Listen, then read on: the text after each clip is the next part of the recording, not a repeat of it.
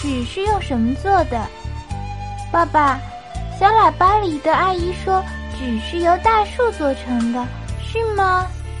对，纸啊，是把树木砍下来运到工厂里，先切成木屑，加入水和化学剂，然后在机器里经过各种加工才造出来的。